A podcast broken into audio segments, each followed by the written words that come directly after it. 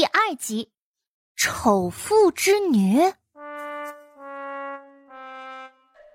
卢氏摇了摇头。裴婉月本来对这谢大小姐还有几分忌惮的，可如今听到这话，心里也松了口气。她和谢大小姐年纪差不多，还得一起去京城呢，难免要互相比对一番。若是对方名头太盛，那自个儿可就不好过了。可若是谢大小姐十分寒碜，反倒是能将她衬托出来。母亲放心，若是嫁不出去，便赖着父亲一辈子就是了，怎么也怪不到您头上去的。谢桥迈了进来，淡淡的声音听上去有气无力的。卢氏吓了一大跳，赶紧转过身，然后就愣了。只瞧着来人身穿一身鸦青色的道袍，衬得风姿玉树，声音清淡若流泉穿玉竹，轻而妙响。他的眉眼没有多少精神，却如横波秋水，身形极瘦，纤腰盈盈，却又不沾半点妩媚，只一身清雅香火之气，浑身出尘颜色是。你是卢氏有点不敢相信，这能是那丑妇彭氏的女儿？谢桥规规矩矩，简单的行了个礼。见过母亲，我是谢桥。卢氏咽了口唾沫，谢桥并没有仔细看卢氏，还有他身边的人，甚至就这么略微低着头。眼神似乎在看着手里拿着的鸡毛扇子，看上去就像是有些漫不经心的。而旁边的小道童却知道，他呀，这是怕看到什么不干净的东西了，又或者一眼看透了对方的面相了。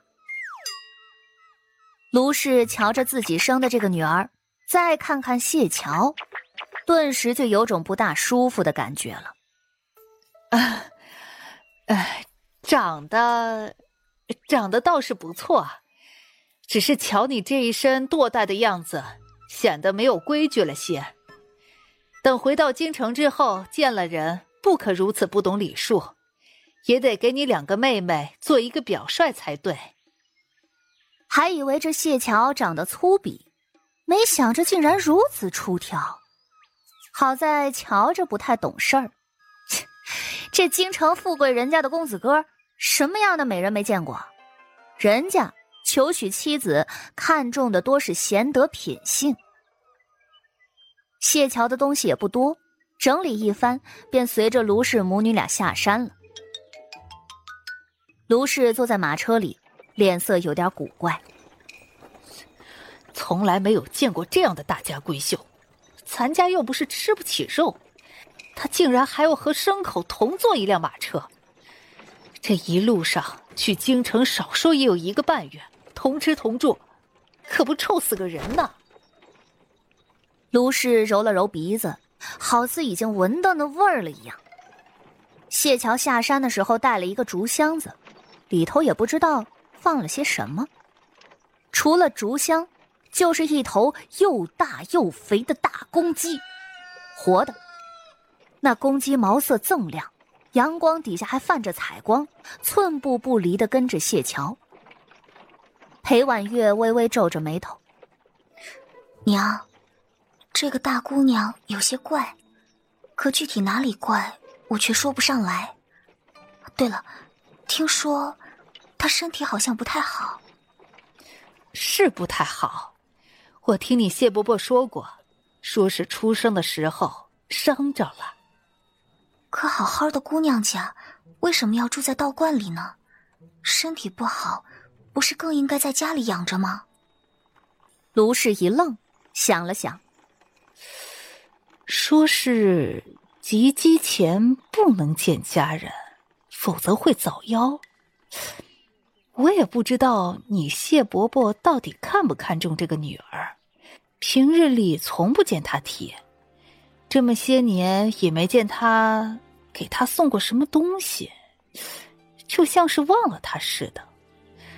可这偏偏这次又千叮咛万嘱咐的，让我将人给接回去，还让我将人给照顾好了。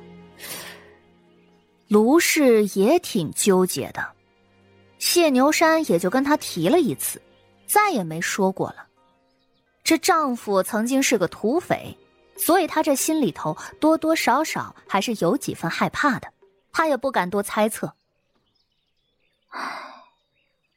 大姑娘长得这般貌美，等到了京城，谢伯伯就算原本不喜欢，也会多了几分重视了。裴婉月轻轻的说着，语调也略带了几分哀怨。卢氏一怔，随后摇了摇头：“哎呀，你放心，她空有美貌而已，琴棋书画、做账持家，这些她哪懂啊？”连基本的礼数都弄不明白，谁能瞧得上他呢？哼！等到了京城，你嘴巴甜一点也别谢伯伯、谢伯伯的叫着，改口叫父亲。这么一听啊，才像是一家人。叫父亲，谢伯伯能高兴吗？裴婉月其实已经做好了心理准备了。这裴家再是良民出身，如今也只是商。不是官，他亲爹死后，裴家也没了他的立足之地。此次前去京城，本来就是要记在谢家门下的。卢氏一口咬定，哼，必然是高兴的呀。他先前也提过你好几次了呢。裴婉月本来有些不安的情绪，顿时稳住了许多。这边。